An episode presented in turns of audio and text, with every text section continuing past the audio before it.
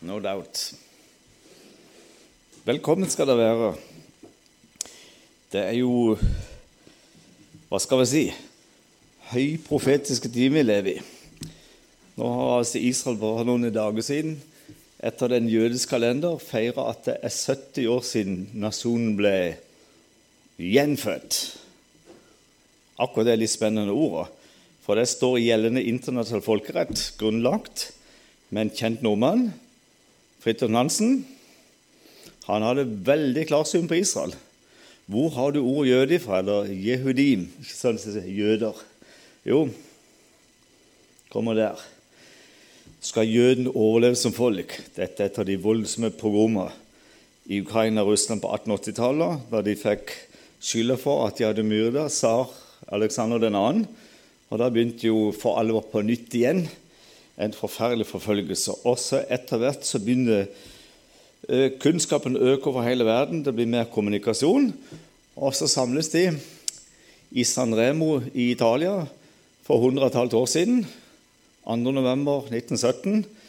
Og det er der egentlig det begynner. Og så går det noen år. For du skjønner Britene vant første verdenskrig pga. en jøde. En kjemiker. Chaim Weissmann. Og de ville takke han for at han var årsak til at de slo tyskere og tyrkere mellom 1914 og 1918. Ok, Og så var det i 1917, da. Så ville de liksom eh, gi noe tilbake til den berømte kjemikeren. da. Så han var jo med og oppfant Det skal ikke det et eget tema.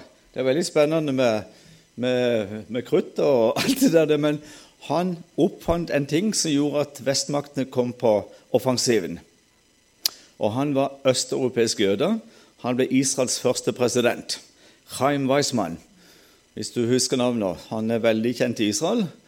Og så eh, samtaler han med disse øverste ledere i London, i regjeringa der. Og så tar vi ikke tak i det nå, men altså, det er en bakgrunn for alt. Og det begynner for 100 år siden i en italiensk by rett på grensa til den franske riviera, ikke langt fra Nis. Ja, det betyr ingenting, men så samles de fem år etterpå, og så legger de grunnlaget for gjeldende internasjonal folkerett. Og Da er det 51 nasjoner. Det er bakgrunnen for FN. Da heter det Folkeforbundet. Og Da var det ikke en AB-stat. Bare ta det i starten, for vi tenker ikke over det.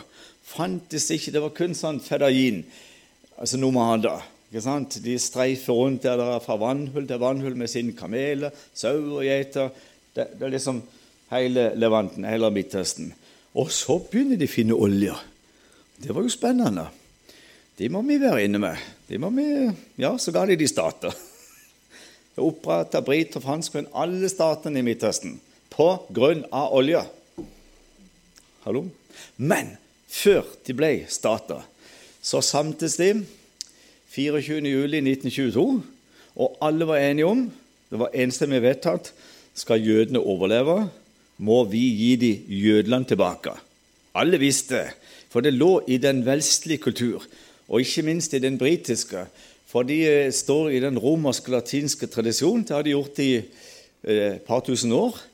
Og de er jo de nasjonene som har ført de fleste land fram til levende demokrati. Bakgrunnen for Palestina-mandatet er at britene kjørte Canada, India, Australia og New Zealand fram til selvstendige demokratiske stater, i motsetning til spanjoler, franskmenn, italienere og portugisere, som utbytta og utnytta sine kolonimakter i den andre og tredje verden. Men britene viste de hadde et edlere sinn, og de hadde et mye sterkere rettssyn Bakgrunnen er at da fikk britene et mandat. Klarte dere dette i Canada, den enorme nasjonen, og India og Australia og New Zealand Gjør det samme her. Det er jo bare noen få kvadratkilometer. Altså nesten 20 ganger mindre enn Norge. 18,2 ganger mindre enn Norge. Og bakgrunnen for mandater, som du har hørt i bøtter og spann, altså Palestina-mandater, det er at vi skal gi jødene altså et, eh, Vi har fått et oppdrag å gi jødene landet sitt tilbake. Enstemmig vedtatt per dags dato internasjonal gjeldende folkerett.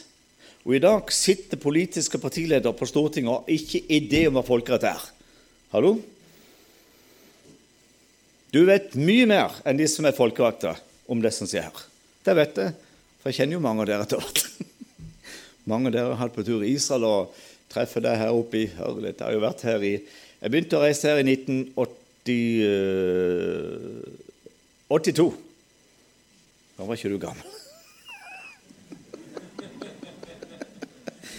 det var ikke jeg heller. Hør her.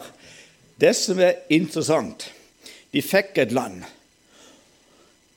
Fridtjof Nansen kjenner alle nordmenn. Han gikk på sida over Grønland i 1888 og alt det der, der som ikke er så spennende nå. Men vet du hva? Han var norsk utsending til det som ble FN. Og to måneder etter han var med og så sant på dette området, her, så fikk han Nobels fredspris. Hvor mange av dere visste det? Litt spennende. Vi trenger litt kunnskap. Folk er kunnskapsløse i dag. Og Jeg kjenner veldig mange folkevakter, og jeg har hatt mange av de på tur i Israel. De, som de sier i vår naboby Kristiansand de har ikke peiling.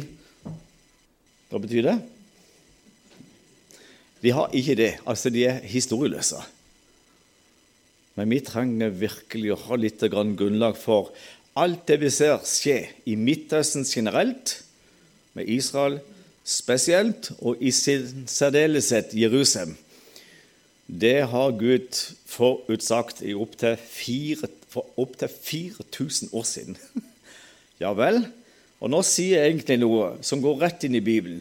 For Jesus bruker som sitt profetiske prinsipp, som han forteller til sine disipler, at det blir ei dramatisk uke de nå går i møte. Altså, det var påska.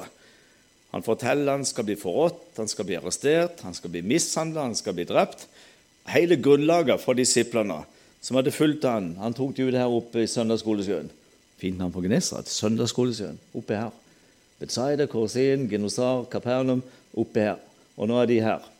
Så forteller han at uh, det blir dramatiske ting.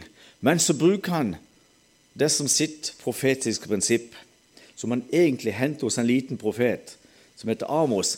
Men Johannes skriver dette i kapittel 14, vers 29. Nå har jeg sagt dere det, før det skjer, for at dere skal tro når det skjer.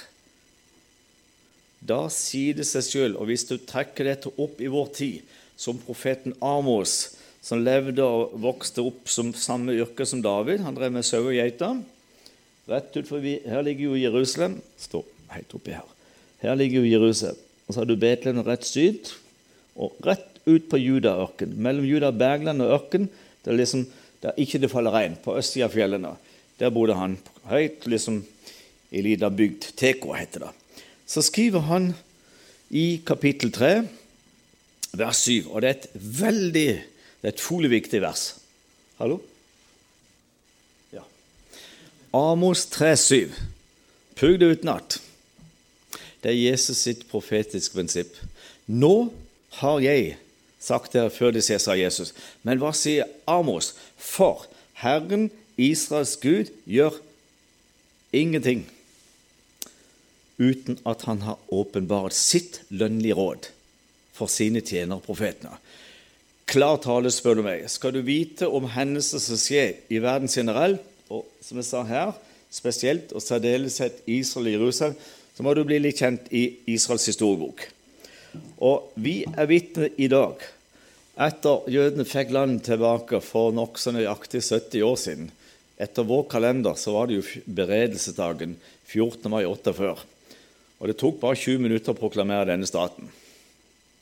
Så fikk han respons når det gikk 11 minutter fra USA. Henry Truman godkjente denne staten. Og Sovjetunionen trodde de skulle være først ute. Fordi de trodde de skulle få et brohold med kommunistene inn i Midtøsten pga. olje. Men USAs president tok innersvingen og gratulerte Ben Gurion med en gjenfødt stat for jøder. Og vet du hva det ble sagt om den amerikanske presidenten? For det var en rabbiner som sa til han, eh, ikke sant, en jødisk åndelig leder Dette sa du ikke av deg sjøl. Nei, sa han, Jeg vokste opp med min mor. Hun sa det en gang kommer du til å hjelpe dette folket. Da skjønte han det. Plutselig. Det er Daniel, ikke sant? Gud innsetter konger, avsetter konger, bøyer deres hjerter som vannbekker. Så bruker han hvem han vil, hvor han vil, når han vil. Så sier rabbineren dette har du ikke du funnet på sjøl. Nei, han måtte innrømme det. Han hadde fått eh, opplæring i din judeokristen tro. Judeo, ja, ja, ja. Det begynner her. Røttene. Vi, vi, kan ikke gå mer inn på akkurat det, men litt spennende. At det folket fikk en stat, sier SAS, det skal skje gjennom svære prøvelser. Som en trang fødsel, står der. Og det vet alle dere som har født barn, altså. Bibelen sier med mye skal du, altså, i, ditt ditt ansiktsved skal du ete ditt brød, og med møye skal du føde dine barn. Altså pga. syndefallet. Og Gud forteller at sitt folk skal oppleve en trang for et veldig vanskelig gjenfødelse. Men han har gitt dem et løfte. Jeg skal ingenlunde slippe dere. Jeg skal ingenlunde forlate dere. Og så bruker han denne her store statsprofeten som kjente hele det politiske og åndelige lederskapet i Jerusalem. Det er verdens største vekkelsespredikant.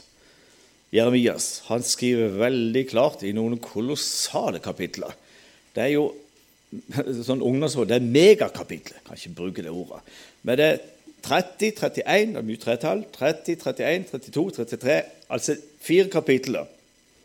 Det handler om nesten alt som skjer i Midtøsten i dag, og med dette folket. Og så skriver han å ja. Da gjør vi sånn.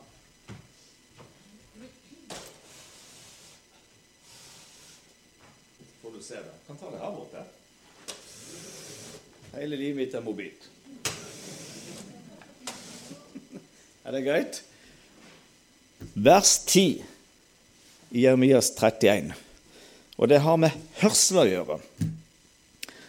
Der står følgende Hør. Hva skal vi høre? Det er mange røster i dag som krever oppmerksomhet. Men hør Herrens ord, dere nasjoner. Jeremias er profet for hedninger og jøder. Det var ikke alle jødiske profeter som var profet for hedninger, men han var. Og, og her, er, her er budskapet forkynn det til de fjerneste kyster. Og si, Setter du deg på et direkte fly fra Viga til Tel Aviv eller Ben Gurion, så sitter du iallfall i lufta i fem timer med jet det er langt borte, da. Hva skal vi si til folkene som bor langt borte? Så står det 'forkynn på øyene langt borte'. På alle øyer i Norge. Jeg har vært overalt. Jeg har hatt mange tusen møter. Og jeg har vært jeg føler lommekjent i Norge snart. Men uh, på fredag var jeg ute på Ulsteinvik, og det er jo nokså nærme havet, det. Så sa jeg dette skal forkynnes på øyene langt borte. Hva skal vi si? Jo, han som adspredte Israel. Han skal Det er ikke noe slenger i valsen. Han skal samle det, og han skal vokte det, som en hyrde vokter sin jord. Da blir det mening i den sangen vi hadde her. Se! Hva skal vi se?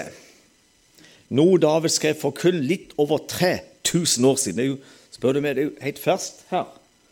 Det er Engedi på vestkysten av Sea of Life, Dødehavet. da. Så sier han, den vi sang i stad, jeg løfter mine øyne opp til fjellene. Hvor skal min hjelp komme fra? Da hadde han det ikke lett. Han var, hadde han en sjalu svigerfar. Han hadde også en sjalu kone. Han hadde en sønn som mobiliserte en hær mot han, Absalon. Og svigerfar var kong Saul. Litt spennende, men vet du hva? Masse av Davids salmer skrevet i nød. Han var veldig mye alene og ensom. Og så er han der nede med Dødehavet sier han, 'Jeg løfter mine øyne opp til fjellene. Hvor skal min hjelp komme fra?' Jo, så kommer erkjennelsen. Min hjelp kommer ifra himmelen og jorden skaper. Og så sier han rett ut. Se! Hva skal vi se? Han sover og slumrer ikke Israels vokter. Så leser vi ikke mer, for den kan alle Israels venner i Norge. Den kan de på strak arm, altså. Ikke sant? Men vi, vi, vi, synger den så mange ganger at vi synger litt som en gammel vane. Vi, vi, er ikke klar over hva vi synger. Men nå skal jeg bare referere en stor sovjetrussisk general. Du vet, Disse generalene de går med det er sånn fryktinngytende sånn, yes, og så har de disse generalene ja, så mye salat utmerket at de, går nesten sånn slagside. ned på babordsida, for å holde deg i sjøspråket. Og Israel ble påført en fryktelig krig. Forteller det bare kort at Israel er et militært under. Israel ble påført en fryktelig krig i oktober 1973, som israelerne kaller Yom Kippur-krigen. For Yom Kippur betyr forsoningsdag. Altså Det er den aller helligste dagen i den jødiske kalender, som går gjennom et helt år. De har masse fester, helligdager, ikke sant? De har sabbat, de feirer påske, altså, altså Shavuot, Purim, Hanukka og alle disse jødiske fester. Men så har de en dag de faster et helt døgn. Ingen er på jobb. Er TV-skjermen er svart, radioen er død, ingen er på skolen. Altså, Landet er lamma. De faster et døgn. Og så visste de at hvis det er ei tid på året, på døgnet, jødene er minst mottagelig og minst forsvars... Altså, minst, eh, altså på vakt, så er det under siestaen. Du vet hva det er? Det er vel spansk, er det ikke det? Da hviler du middag. For i Midtøsten er det veldig varmt store deler av året. Og når klokka fra to til fire på ettermiddagen begynner det å bli høyt mange plasser, da er det siesta. Da kom krigen. 1,2 millioner soldater angrep Israel i fem enorme bølger.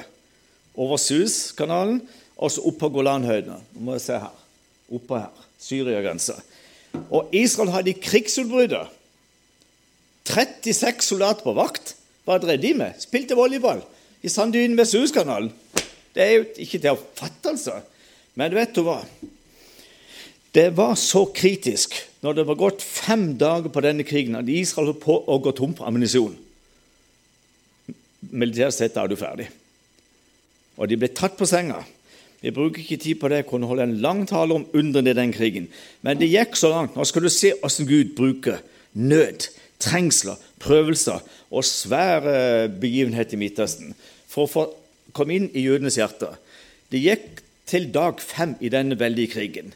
Der kom bølger på bølger. De kom jo inn på Golan, de kunne nesten se ned i Genesrat. Da var det kritisk. Hør her. Det er derfor du kom, ikke sant? Vi skulle høre Herrens ord. Så spør de høyere generalene på Suez, altså mot den egyptiske grensa, Suezkanalen, om de fikk lov å legge Er de gått fra forstanden? Offiserer spør de høyere generaler får vi lov å legge ned våpnene og ta fram Davids sine salmer. Hvem? Hva betyr det? Si det høyt. Ja, det gjorde de. Og vet du hva de klynga seg til? Du tror det er sant? En salme skrevet med festreisende. De holdt på Det er så kritisk militært at de holdt på å tape. Og Da viste Israel en tap i denne krigen. Da er vi ferdige som nasjon. De har opplevd araber som er ihuga muslimer. De har et forferdelig hat. Et bunnløst hat til sine halvsøsken. Vet du hva de klynger seg til? Salme 124. Jeg skal bare ta den biten der. I starten skal prøve å snakke seint. Hørte du det? Prøve. Salme 124. Du vil, altså, du vil mest ikke til tro det er sant, men nå skal jeg bare vise at Israel er et annet folk enn de andre. Og Da ligger det implisitt i hele denne salmen. Hva er det vi skal se? Jo, han verken sover eller slumrer. Så leser de dette, og du vet jøder står jo der, ikke sant? Det står det sånn og sånn. Ja, Det er konsentrasjon. Kan du tenke det? Og så har de jo med seg de har jo med seg Guds ord og salmene inn i hjelmen, og ok, i militærveggen, da. Vet du, så synger de denne salmen ut i disse hete sanddynene på Sinøyhalvøya. Hm, er en, en sang ved festreisende. Hadde klikka. Hør! Her er løsninga. For det erkjente de, og de visste at nå er det bare én som kan redde oss, altså. El Elohim. Hadde ikke Herren vært med oss, så sier Israel Da er det et folk. Så sier Israel. Hadde ikke Herren vært med oss da menneskene sto opp imot oss, da Det er et fortreffelig bilde. Da hadde de slukt oss levende, da deres vrede var opptent imot oss. Så går han inn i sånn poesi. Da hadde vannene overskyllet oss. En strøm var gått over vår sjel. Da var de gått over vår sjel, de stolte vann. Lovet være Herren som ikke ga oss Og hørte de holdt på å tape. Så synger de dette mens de står her. Lovet være Herren. Det er tro. Og den er født i, i stor smerte. Lovet være Herren som ikke ga oss til råd for deres tenner. Og så er det liksom utfallet gitt. Det er ufattelig. altså. Her er, det bare tro. Vi leser og synger salmen i tro. Vår sjel er unnsluppet. De er påført verdens største panserslag. Større enn det største panserslaget i annen verdenskrig mellom Rommel og Montgomery i Nord-Afrika på slutten av krigen. Ikke, altså det er så dramatisk at hvis du hadde sett Du kan finne disse filmene. Det er så kritisk. Men hør, vår sjel er unnsluppet som en fugl av fuglefangersnare. Snaren er sønderrevet, og vi er unnsluppet. Så kommer løsningsordet. Vår hjelp er Ikke det er fremtiden, men det står i presens her og nå. Vår hjelp er i Herrens navn, Han som gjorde himmel og jord. Og hvem var det som gjorde himmel og jord? En jøde. Han er født i Efrata. Han er født i Betlehem. Han tilvirket verker. Han er verksmester hos Gud. Han talte, og det skjedde. Han bød, og det sto der. Han er født i en liten by, i en landsby sånn et kvarter sør for Sionsberg i Jerusalem. Jeg sier det på den måten, for det tar bare et kvarter å kjøre til Betlehem. Når du kjører forbi Sionsberg, så er det rett mot Betlehem. Det vet dere som har vært i Israel. Det er jo utrolig små avstander nede her. Må jeg se den veien. Vet du hva? Hva var det vi sang? Se, han sover og slumrer ikke, Israels vokter. Det var så kritisk. Og Meir hun ringte til USAs president midt på natta. Du vet Det er seks timer over til østkysten, så er det ni timer til uh, eh, LA og San Francisco. andre sider. Så ringte hun til president Nixon midt på natta for også vekker han. Og da var det kritisk, altså. Så, så sier hun du må hjelpe meg. Du må sende våpen nå! Hva sa jeg om president Truman? Gud, Gud innsetter konger. Han avsetter konger. Om det er president eller statsminister hvem det, det er ikke sant konge det er de som sitter på toppen, dette overhodet for en nasjon. Det vet jo alle. Det vet alle. Og Nixon ble vekt midt på natta i Det hvite hus. Så kjente han stemmen, og plutselig dukket noe opp inn i hjertet på Nixon. Han hadde ligget i fanget på sin mamma, og, fått, og plutselig så var det som han hørte sin fysisk, biologiske mamma sin stemme. Så fikk han nød for jødene, for han hadde fått høre en gang at akkurat som trummen, der kommer en tid du skal hjelpe Herrens folk. Han brøt alle amerikanske lover. Han gikk ikke veien om Kongressen, han gikk ikke gjennom Senatet. Han gikk utom alle kamre og bare sa 'Ken'. Han, han, han, han, sa ikke det, men han, han kommanderte fluksens mobiliser og send luftbro til Israel. Men det var ingen som ville ta imot amerikanske fly med hjelp til Israel. Ikke ett land i Europa ville hjelpe. Portugal redda de på Azorene med disse øyene. Der landa de et fly hvert tredje minutt. Fullastet med ammunisjon og utstyr. dette her. Se, han sover og slumrer ikke. Han bruker hvem han vil, når han vil. Og så sier Nixon det til Golamer, for hun har sin utdannelse i USA. Hun er hviterussisk jøde, dro til Amerika, og så dro til Palestina-mandat, og så ble hun ekspert på høns. Det er uinteressant, men altså, de må jo ha noe å leve når de i dette landet. Så sier han til Golamer det var som å høre min mamma sin stemme, og så dukker det opp i mitt hjerte. Det var det min mor sa til meg. Da kommer ei tid du skal hjelpe Herrens folk. Han brøt alle amerikanske lover. Vi kan godt si er det USA som redder Israel. Nei, men Gud bruker redskaper. Sånn er det. Og så vant de. Og så er mitt sluttpoeng i den satsen der. Etter den krigen var over Det var jo en forferdelig krig, altså.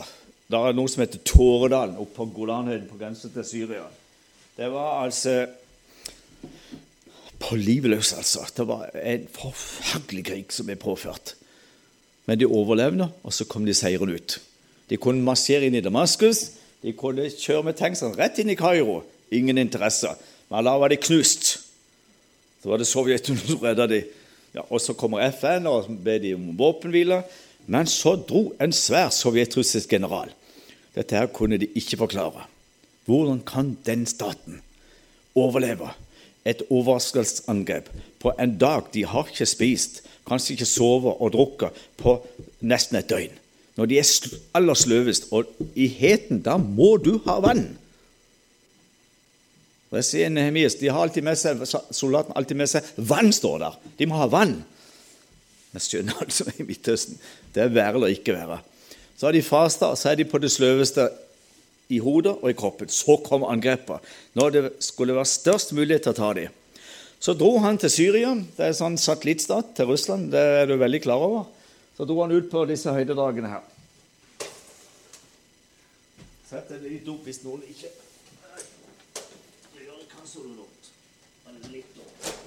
Never mind. Han dro på Golanhøyden oppå her.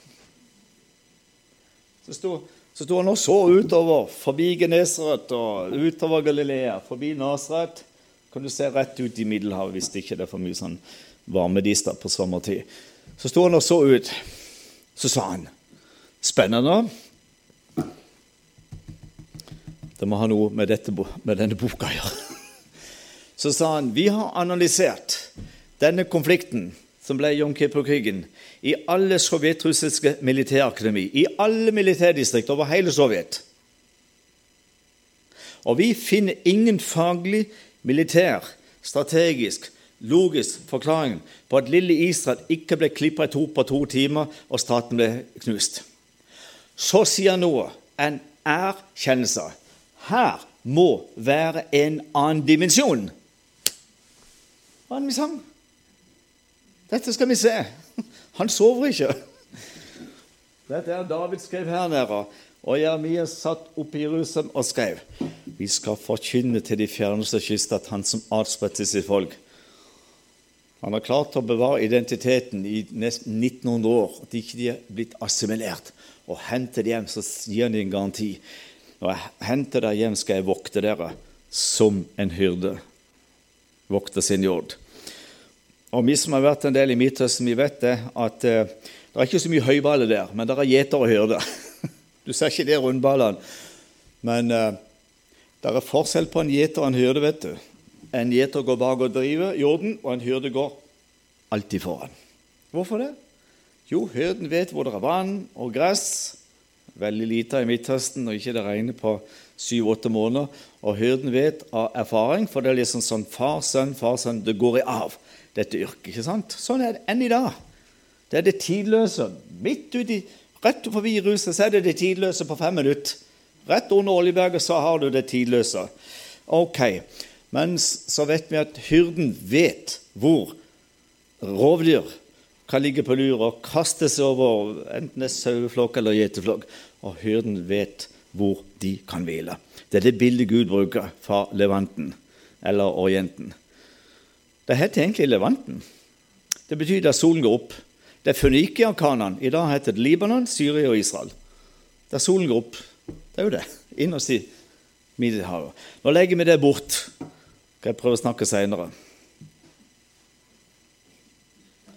Går det bra? Det er fantastisk. Du, hør her. Bibelen sier så utrolig mye om dette folket. At de har overlevd, det er jo synlig opp i dag. De feirer 70 år. Og Moses Nå skal jeg lese med noe jeg faktisk aldri har lest her før. Det står i 3. Mosebok kapittel 26, fra vers 31. Vet du hva det står der? Moses får jo masse budskap under den 40-årige vandringen. Han leder folket gjennom ørkenen og inntil han kommer opp her, på Nebo berg. Det er oppi, oppi der. Og der døde han 120 år gammel. Han døde, for han slo på klippen her nede to ganger. Han skulle tale til fjellet. Og Der har jeg vært. Der renner det tolv kilder. Det er rett med Petra, den der naboterbyen. Det er veldig spennende. Det rant én kilde til hver Israels tolv stammer. Men Gud, Gud sa til Moses du skal tale til fjellet. Så gjorde han sånn. Han slo to ganger. Der kosta han inngangen i det lovede land. Men før han dør, så får han noen voldsomme budskap som har et spenn på 3400 år. Det er det å være profet. Husk hva Amos sa. For Herren Israels Gud gjør ingenting uten at han har gjort kjent sitt lønnlige råd for sine tjenere, profetene. Men han får se forbi de 70 år de var i Babylon pga. Ulydighet og de ting som ikke vi berører i kveld. Men han så at jødene skulle spres for hele verden. Han forteller de skal få et land som er det beste på jord, for de har fem klimasoner, og det mangler ingenting. Der er sølv, der er jern, der er kobber i fjellene, og der har alle grunne mineraler. Israel inneholder alt. Fem klimasoner. Kyst, ørken, fjell, høyfjell og subtropisk, på et område som ikke står en Oppland fylke. Der har de samtidig. Og Det står i 5. Mosebok kapittel 8. Det er et godt land jeg gir dere. Det mangler ingenting. De har alle klimasoner. Det er én klimasone de ikke har. De har ikke polarklima. Det sier seg sjøl. Og det trenger de ikke.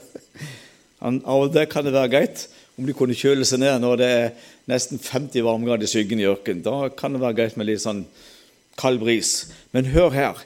Hva får Moses beskjed av Gud å skrive? Jeg tror han har ligget i teltet og grått og grått og grått.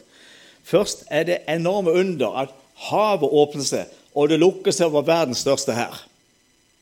De tror det var 80 000 soldater som satte livet til, med hester og vogner og alt krigsmateriell. Det ypperste på våpenmarkedet den gang. Det er jo bare 3400 år siden. De beste våpnene. Spennende? Ikke nå. Vet du hva? De er jo tufta på under. Gud forsørger dem. De hadde en pause i Elim. Hallo? Det er noe Asa. Det er derfor jeg sier hver gang Hvor er alle disse 70 palmene rundt lokalet her? For det var det rundt Elim. Men hør, Gud førte de Han gjorde sånn at det ikke er en skosåle ble utslitt. Tenk på det. Ikke tøy ble utslitt. Og han forsørger dem med ma. Na. Hva er det? Mat. Manna. Det er mat. I 40 år kan du tenke å kan du tenke deg å spise pizza til frokost, til lunsj, til kaffe og til kvelds i 40 år? Du hadde blitt lei av dette her ute på stranda. Hallo? Men Gud forsørga de. Og hvem var med de? Jesus. Klippen som fulgte dem, var Kristus, står der. Og da er det implisitt i den flotte salmen vi har da. Solen skal ikke stikke deg om dagen.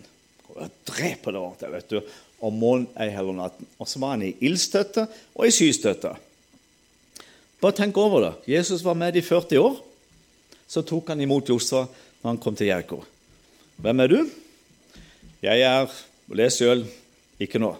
Det er helt i starten av Josfas bok. Spennende. Men vet du også for Moses alle disse tragiske beskjed pga. han visste at jødene fikk et svært valg, som står i 5. Mosebok 28. De kolossale valgene som endte i et holocaust, pogromer, inkvisisjoner, korstog Alt er mot dem. Både i landet og mest utenfor landet. Så forteller han her. Og dette er jo så interessant, for dette leder helt opp til det vi ser i dag. Vers 31 i 3. Mosebok 26. Ja da, Du får kikke der, men jeg bruker min arbeidsbibel. Og jeg vil gjøre deres byer til en ørken, legge helligdommene deres øde. Jeg vil ikke nyte velukten av deres offer. Og jeg vil legge land øde. Hør, han sa at det mangler ingenting. Det er et godt land ligger der. Så kom de hjem, så kjenner du uttrykket 'milk and honey'.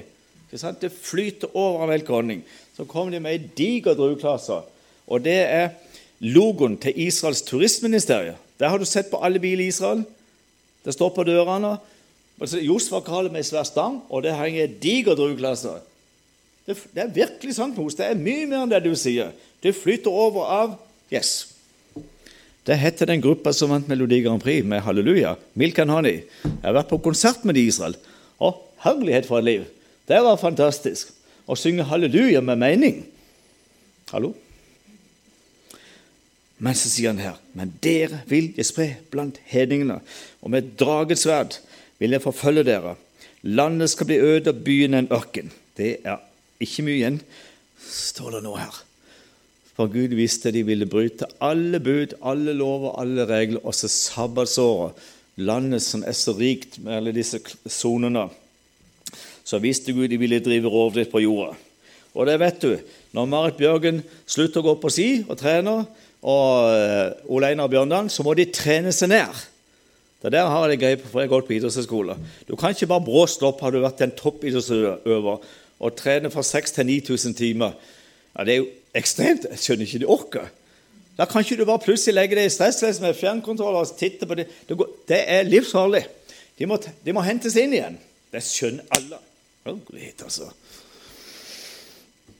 Jorda må hentes inn igjen. Så sier han de bryter sabbatsåret. Det må du bøte for. Jeg, jeg vil til beste for dere. Det er derfor jeg gir deg lover og regler. Men de brydde seg ikke, og Gud visste det. Så forteller han til Moses dette her skal gå fryktelig galt. Men så sier han i vers 34 Der har du. Da skal landet gjøre fyldest for sine sabbatsår. Hele den tida det ligger øde. Mens dere er i deres fienders land. Da skal landet hvile og gjøre fyldes for sine sabbatsår. Vet du hvorfor jøden var akkurat 70 år i Babylon? Nå må du begynne å tenke. Nå skal du se at Gud er en nøyregne Gud. Du kan tro han kan matematikk. Uten kalkulator, uten PC, uten Fra Josva inntok Jeriko inn til verdens mektigste imperie, Babylons svære hærer. Men Nebukadnesar kom og tok Jerusalem og førte Daniel og Sekel og adelen og kultureliten til Babylon, så gikk det 490 år. Og hvert syvende år er et sabbatsår. Del 490 på syv. Derfor 70 år i Babylon. Så bruker vi ikke tid på det, for det er langt utenom temaet. Men det kan være litt interessant å formidle litt, for hvorfor var de akkurat 70 år? Hvorfor ikke 69 eller 71? Nei, for de brøt 70 sabbatsår. Dette måtte de ta konsekvensene av pga. moralske og etiske valg. Så står det her da skal landet gjøre fyldest for sine sabbatsår. Hele den tid det ligger øde, mens dere er i deres fienders land. Da skal landet hvile og gjøre fyldest for sine sabbatsår. Og hele den tid det ligger øde, skal det ha hvile. Den hvile som det ikke fikk i deres sabbatsår da dere bodde. Her skriver han som om de har vært her som nasjon det er å være profet. Men så forteller Gud sjøl hvorfor det gikk så galt.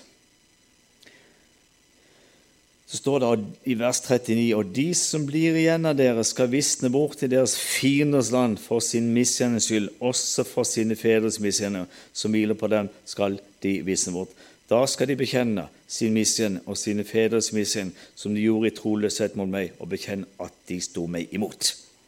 Derfor står også jeg dem imot og førte dem inn i deres fienders land. Og står det noe spennende her. Ja, da skal deres uomskårne hjerte ydmyke seg, og de skal bøte på sin misgjerning. Og så er vi her! Plutselig gjør han et hopp på over 3000 år. Husk hva, Abraham, hva Gud sa til Abraham, Isak og Jakob. Landet fikk du med pakt, er stadfestet ved ed, midt i Gaza. Hallo, vet du hvor Gaza er? Her. Det eies av judastammer. Og der gikk Gud sa løftesønnen til Abraham. Han dro fra Beersheva, som er her i Negerørken, så dro han ned til Gaza. Gerar, eller Gaza, det er akkurat det samme. Der avla Gud ed. Kan du tenke hvor sterkt det? Gud avlegger ed på løftesønnen. Så sier han, 'Leolam, det er ditt forever'. Så lenge sola skinner, månen og stjernen lyser, så lenge som brenningene slår på land, er det kun deres land. Det står fast. Derfor skrev Paulus Galaterne 3. Kampskrifta. Han bare minner disse i Galatia i Lilleasia at dette landet er det ingen andre enn jøder som eier. Jeg har en kone som er god til å refse med og ta med skikkelig, men så sier hun nå skal jeg lære deg noe fint. Du bruker så mye pakt og ed og rett og skjøte av. Nå skal du henge det på en knagger så skal du tenke på Per og Pål Askeladden. Det skal ikke du tenke på nå. Men vet du hva? Det var ikke Pål som sa det, det var Per. Abraham fikk pakten.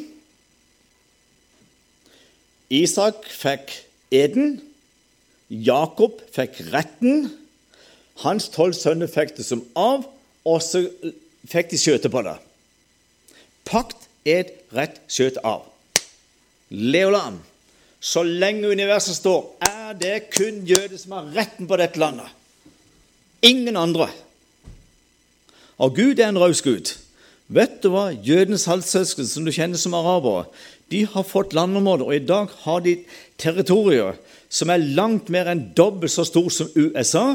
Og Israel er to på av Midtøsten.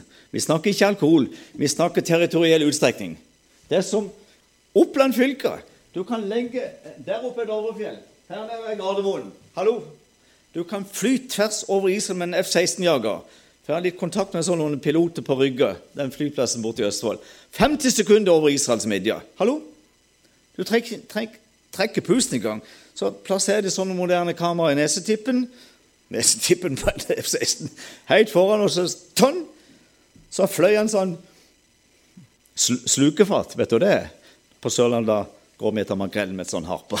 Sånn sakte fart på en F-16. Langs Dødehavet. Fløy her under disse fjellene. Og så sto han Jerko, og så tok han en brå sving til venstre. Hvis du klarer det Det er ikke alle som klarer det. Jeg vet ikke hvor mange er det, men det er sånn. Og så Hva var det som var under Å, det var Jerusalem. Og her er Middelhavet. Hallo? Jeg håper han går hånd. Han fløy her, rundt Jerusalem, rundt Tel Aviv. Er mitt land. Det var gått ca. 50 sekunder. Det er jo en kjempenasjon. Det er To promille av Midtøsten, stort eller lite, jeg syns Israels Gud er en raus Gud. Araberne sitter på de mest næringsrike elver på jordkloden. Og de vet du hva heter. Nilen, Eufrat og Tigris. Og mineralene i disse elvene, pga. alt det som renner ut av sedimentære bergarter fra disse fjellene i Tyrkia og langt opp i Viktoriasjøen i Afrika, så kunne de forsyne syv milliarder mennesker med brød. Mat. Every day. Men Gud hadde sagt på grunn av deres evig hat til Jakobs barn skal deres land bli ørkene. Men han sa også at han hadde skjulte skatter under sanddynene. Olje Hallo? Bibelens siste bok, les, er de skjulte skatter. På engelsk heter det oil. Og Vi har en del av det i Nordsjøen. Fossilt brensel. Spennende. De sitter på de største oljebrønner og de største elver og de største territorier, mens jødene har det lille landet der, og det får du ikke lov å ha i fred. Så skal du høre. Klarer dere å følge med? Se på dere. Går det bra, Andres? Jeg må se på ungdommen. Hør her. Så står det i vers 42 42. Og så vil jeg komme i hu min pakt med Jakob og min pakt med Isak. Og min pakt med Abraham vil jeg komme hun. Hør nå, det slår beina under all erstatningsteologi. Og landet, Eretz Israel, vil jeg komme i hu. Men som bekrefter han, landet skal først være forlatt av dem, altså jødene. Og så tar han tak i det på nytt. Han sier det går fryktelig galt med dere når dere vraker meg, som jeg har utvalgt. Ikke sant? Han har valgt ut folket sitt i Afrika. og Det brukte han 430 år på. Nok av det, så står det men landet skal først være forlatt av dem og gjøre fyldest for sine sabbatsår, mens det ligger øde og forlatt av dem, og de skal bøte for sin misgjerning. Her er hele årsaken til de miste landet. Og det er en kraftig advarsel til alle nasjoner. Fordi de, altså jødene, forkastet mine lover, og de foraktet mine lover og forkastet mine bud. Stakkars jødene, altså. De hadde dårlige ledere, de hadde dårlige konger som gjorde det som var ondt i Herrens øyne. Så sendte Gud Moabit, Edomit, alle disse arabiske stammer på jødene. Og Så fikk mange ganger araberne overtak. og Så skjønte jødene vi har falt ifra, så ropte de på Gud i sin nød, og så redda han dem. Hele veien. God konge, dårlige konger. Sånn. Det er derfor Paulus skriver alle disse brevene. Vi skal lære dette folket. Så skriver han i det reneste brev i hele Bibelen, som du kan bygge alle rettsstater på over hele verden. Det heter Romerbrevet. så skriver han i kapittel 15, vers 4 om hele den jødiske historien, på ei linje. Alt som før er skrevet. Det er skrevet ned for oss. Yes. For at vi skal ta lærdom. Der finner vi håp, trøst og tålmod som Skriften gir. Så sier han det samme til disse greske filosofer når han holder den flammende talen til disse velutdanna grekerne på Areopagos, der veien opp til Akropolis i Aten. Så sier han det samme der, men så henger han på så ikke vi skal ha lyst til det onde. Gjør ikke som mitt folk, det går fryktelig galt. Så sier Moses her da mister landet fordi at de forakter mine bud og min lov og alle disse ting. Men så skinner Guds løfte igjennom til Abraham, Isak og Jakob. Så Per sa pakt er et. Så sier han her Og så skal jeg ta det med rett inn i vår situasjon. Så sier han her i vers 44 i 5. Mosebok 44. Men selv da, når de er i sine fienders land, vil jeg ikke støte dem bort og ikke forkaste dem, så jeg skulle tilintetgjøre dem og bryte min pakt med dem. Selv om de brøt, så kunne ikke gå, gå tilbake. For han har avlagt ed og løfter alle disse ting. Han sier så jeg skulle tilintetgjøre dem, altså utsette jødene, og bryte min pakt med dem, for jeg er Herren deres Gud. Og vi vet ikke vårt eget beste. Det er bare en erkjennelse. Men så sier Gud òg Det vet jo ikke jødene heller, da. Og jeg vil til beste for dem komme i hu pakten med fedrene, som jeg førte ut av Egyptens land midt for, der, midt for heidningens øyne, for å være deres Gud. Jeg er Herren. Nå må du høre noe spennende, for dette er jo et under i seg sjøl.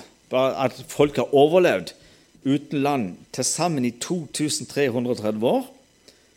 430 år i Afrika, 70 år i Babylon, 1878 år i vår tidsregning. Og enda har de bevart identitet, særpreg, egenart, nasjonalfølelse og kjærlighet til en by som heter Jerusalem, som ikke de har vært i nærheten av. Det er jo et mysterium i seg selv. Men dette her sitter Esekiel og skriver mens Daniel er statsminister i verdens største imperium som må kjempe ned det babylonske. Da er det det persiske riket. Ok, Men så sitter det en profet der, Israels største eksilprofet, som har mer budskap til vår tid enn nesten alle andre til sammen. Han heter Esekel. Men han skriver i kapittel 20, vers 32 Esekel. Der var du kjapp. Du var kjapp.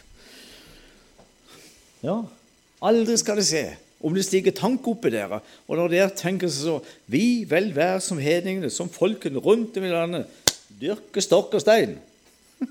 De skal vedbli å være and. Vet du hvorfor Abraham fikk nytt navn etter han ble pappa til Isak som hundreåring? Det er utrolig å tenke på. Men vet du, når, når han kom inn, for, inn, i Kanan, han og Sara, da var han 75 år. Han var enda, de var enda barnløse.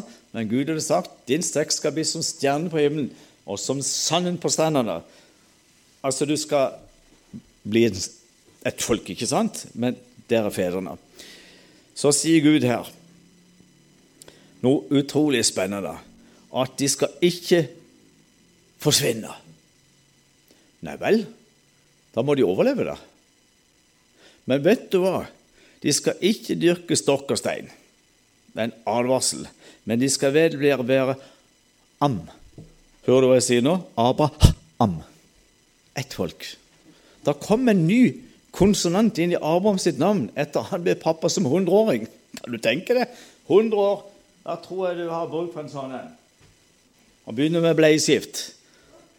Kan du tenke å Begynner Glem det!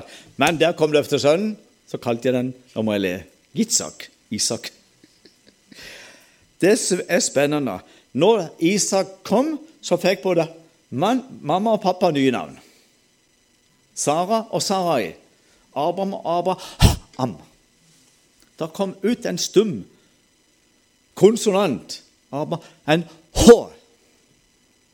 Og godt ikke det smalt i høyttaleren. Du er far til mange folk.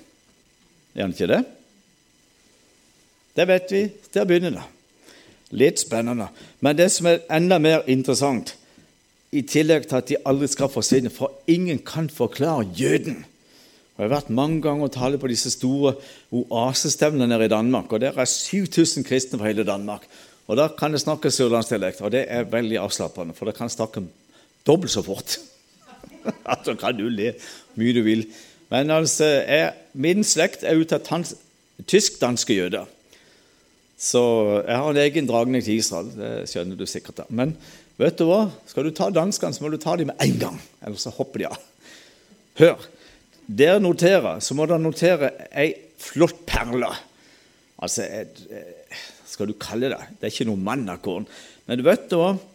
Jødenes blotte eksistens. Det henger på Esekel 20, vers 32. Jødenes blotte eksistens presser frem Guds nærvær. At det finnes én jøde igjen på jord. Bevis. Gud og hans sønn Jesus lever. Du kan ikke forklare at det er en jøde igjen som har vært pint, plaget, jagt, forsøkt utrydda som folkegruppe gang på gang på gang på gang. Hyklet på, løyd på, og i vår tid boikott. Det er alltid det negative. Og Jesus konkluderer det sjøl når disiplene spør Gi oss noe tegn på tid du kommer igjen. Tid kommer du igjen. Og alle tegn har vi i dag. Der legger vi dødt i kveld. Men vet du, han sier Lukas 21, 17, dere skal legges for hat av alle etniske folkegrupper for mitt navns skyld. Bibelen er så detaljert. Når Lukas han var ikke jøde, men han var tilhenger av jødedom. Han var en proselytt. Og så skriver han på gresk epi ep et etnos. Jøder skal hates legges for hat av alle etniske folkegrupper for den navnet sin skyld.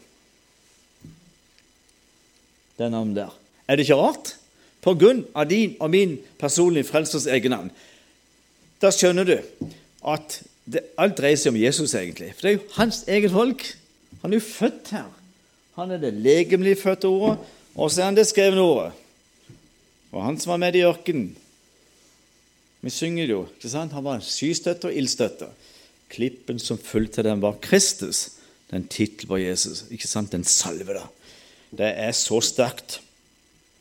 Men så sier språkeksperter de må bare riste på hodet og bare bøye seg for Guds ord. Et folk som mister sitt land, enten det er svære politiske begivenheter eller stor militær konflikt Et helt folk blir drevet ut av sitt land. Det går maks tre slektsledd, og for jødens del så var det kun de som snakket hebraisk. ikke sant? Så lærte de så mange merkelige språk borti Magreblandene. Det er fra Egypt, Tunis, Algerie, og Libya, Marokko. Da lærte de et helt nytt merkelig språk som heter ladino. Er noen av dere som kan det? Nei. Det er fremmedspråk. Sånn hedningespråk. Men vet du hva? De mister sitt språk. Og der er den største faren for assimilasjon. Og språkeksperter forteller maks tre slektssett uten språk, uten land. Assimilasjon. Du er borte vekk. Og definitivt fire slektsledd, sier etniske folkegranskere. Hvor mange nordmenn tror du hadde vært igjen på jordkloden hvis det norske folk ble drevet ut av denne Jeg kan ikke si lang steinrøys, for jeg har vært overalt i Norge. Det er et utfattelig flott land. Det er skrekkelig langt å reise i. Uren, uren, himmelturen, steiner og steiner svelter i hjel, ja. Her er mye stein. Men faen gå til landet Gud og skal. Ja, vet du hva? Hvor mange nordmenn tror du hadde vært på jordkloden hvis det norske folk for et par tusen år siden ble spredt over hele jorda? Pin, plaget, løyd på. Vi mista språket. Vi mista alt. Ikke én. Her er mysteriet, eller underet. De er blitt bevart som du hadde her på Esekel 2032. Han sier 'Lå mi', står det i grunnteksten. Nei, mitt folk, dere skal vel bli være am. Abraham. Et folk. Så lenge sola skinner, månens stjernelyser og alle disse utrolig spennende ting. Nå skal du få siste avdeling. Nå er jeg ferdig med innledninga. Slapp av. Jeg spiter ikke med det, men det er så mye herlig i talen. Jeg tror jeg har det her. Jeg ber alltid masse om visdom til å legge vekk det som jeg har lyst til å si, men som ikke dere trenger. Men kan legge, jeg kan legge litt mer sånn kjøtt og blod på det. Men hør nå kan vi gå inn i et veldig spennende kapittel, og det er profeten Sakarias bok, kapittel 8. Der kan du godt finne opp på, på, på, på, på lerretet der. Sakarias 8 han forteller noe av dette som Moses sa. At han ville komme ut det beste for deg. Jeg har ikke glemt det. Jeg har ikke glemt løftene. Jeg har ikke glemt det jeg ga til Abraham, Isak og Jakob. Jeg har ikke glemt det. Og så sier han, og så vil jeg komme ut landet, sier han. Men jeg skal først oppleve det de har opplevd utenland i 1878 år. Fra mai år 70 Hele, hele, hele den romerske militæreliten var samlet rundt Jerusalem. Visste du det? Jødene, Romerne var fryktelig redde jøder. De var like rett som Hitler var for jødene. Hitler var, han har, akkurat som Moses sier, han hadde en paranoid redsel for jøder. Derfor måtte alle jøder vekk fra jorda. For de var intellektuelt overlegne den ariske rasen. Visste du det? For Last ned den der nummer 9 på CD-en. Da får du sjokk om mye Hitler visste om Bibelen. Alle Hitlers toppolitikere kunne flytende hebraisk. Enda mer. De kunne til og med jiddisch. Det er iallfall 20 år å lære det. Det er blanding av høytysk, slavisk dialekt og hebraiske gloser. Slå den. Jiddisch. Han som, han som var hitters på, ikke propagandamester, han som kjørte ut den grusomme sataniske avisen som heter Der Styrmer. Josef Streicher het han. Og han pøste ut. Han hadde lest jiddisch i 25 år. De måtte vite alt om jødene for å få de Welt Judenrein. Gitt dem avgrunnen åpen. Så brukte han hit en østerriker. Og så hadde Hitler sin hele galleri rundt seg. De kunne flytende bibelhebraisk. De visste alt om jøder og alt om jødedom. Jøder kan ikke være mennesker. Det går ikke an å overleve. Egypter, asyrer, babyloner, perser, greker, romer, you name it. Det går ikke an uten land. De, kan, de må være dyr. De kan ikke være mennesker. Ellers er de overmennesker. Få tak på den. Du får sjokk og detaljert det står i Mosebøkene. De var besatt, og Bibelen sier alle nasjoner skal være redd for jøder. Og det var romerne. De var så redd, de mobiliserte hele Romerriket. Visste du det?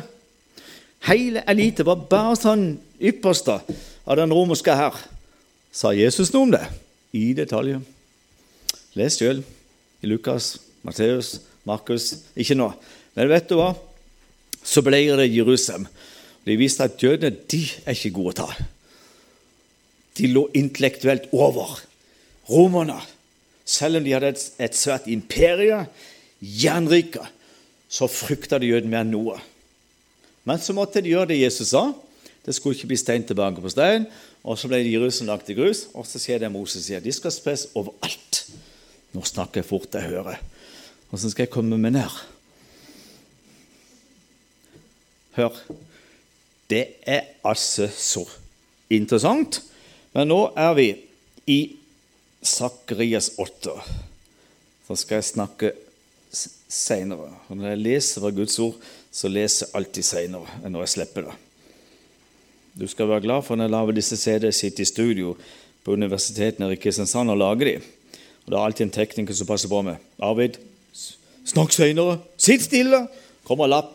Kan ikke svare på det, for da kommer du på ikke sant, bibeltimen. 'Ta deg skoene, sitt stille med Sitt stille.' Jeg kan ikke si sånn. Men hør, det er garantert. Alle de siste der snakker seint. Det er ikke noe sånn spirituelt, men det blir mye mer saklig. Da skjønner de min dialekt over hele landet. Det er jo bra. Det er jo hele poenget, at de skjønner hva jeg sier. Nå er vi i et utrolig spennende kapittel, som ender opp i at hele menneskeheten skal følge Israel. Israel skal bli hodet over alle nasjoner. Alle statssteder skal dra til Jerusalem og lære statsmannskunst av kongenes konge, herrenes herre. Der er vårt navn på han. Det er spennende. Det er konklusjonen i dette kapittelet. Kapittel 8 hos Sakarias. Og jeg leser bare noen, altså For sammenhengssyn Vi kan jo ikke lese alle 23 vers, men det er jo noe merkelig. altså Vi er midt oppi dette her. Vi går inn i første vers, og så hopper litt nedover. Jeg sier du må alltid se det i en sammenhengende story. Ellers så kan du få løsrive ting og få det til å passe inn akkurat som du vil. Men Det er veldig farlig. Du må se det i en sammenheng. Men her kommer budskap på løpende bånd. Det er om det, De kommer sånn hagl, altså, som vi sier. Og Herren, herskerens Guds ord, kom. Og slik lød det. Og det lød så, ja. Det er helt greit. Jeg, så sier Herren, herskerens Gud. Altså Nå er det litt nedover, vers 2. Jeg er såre her for Sion.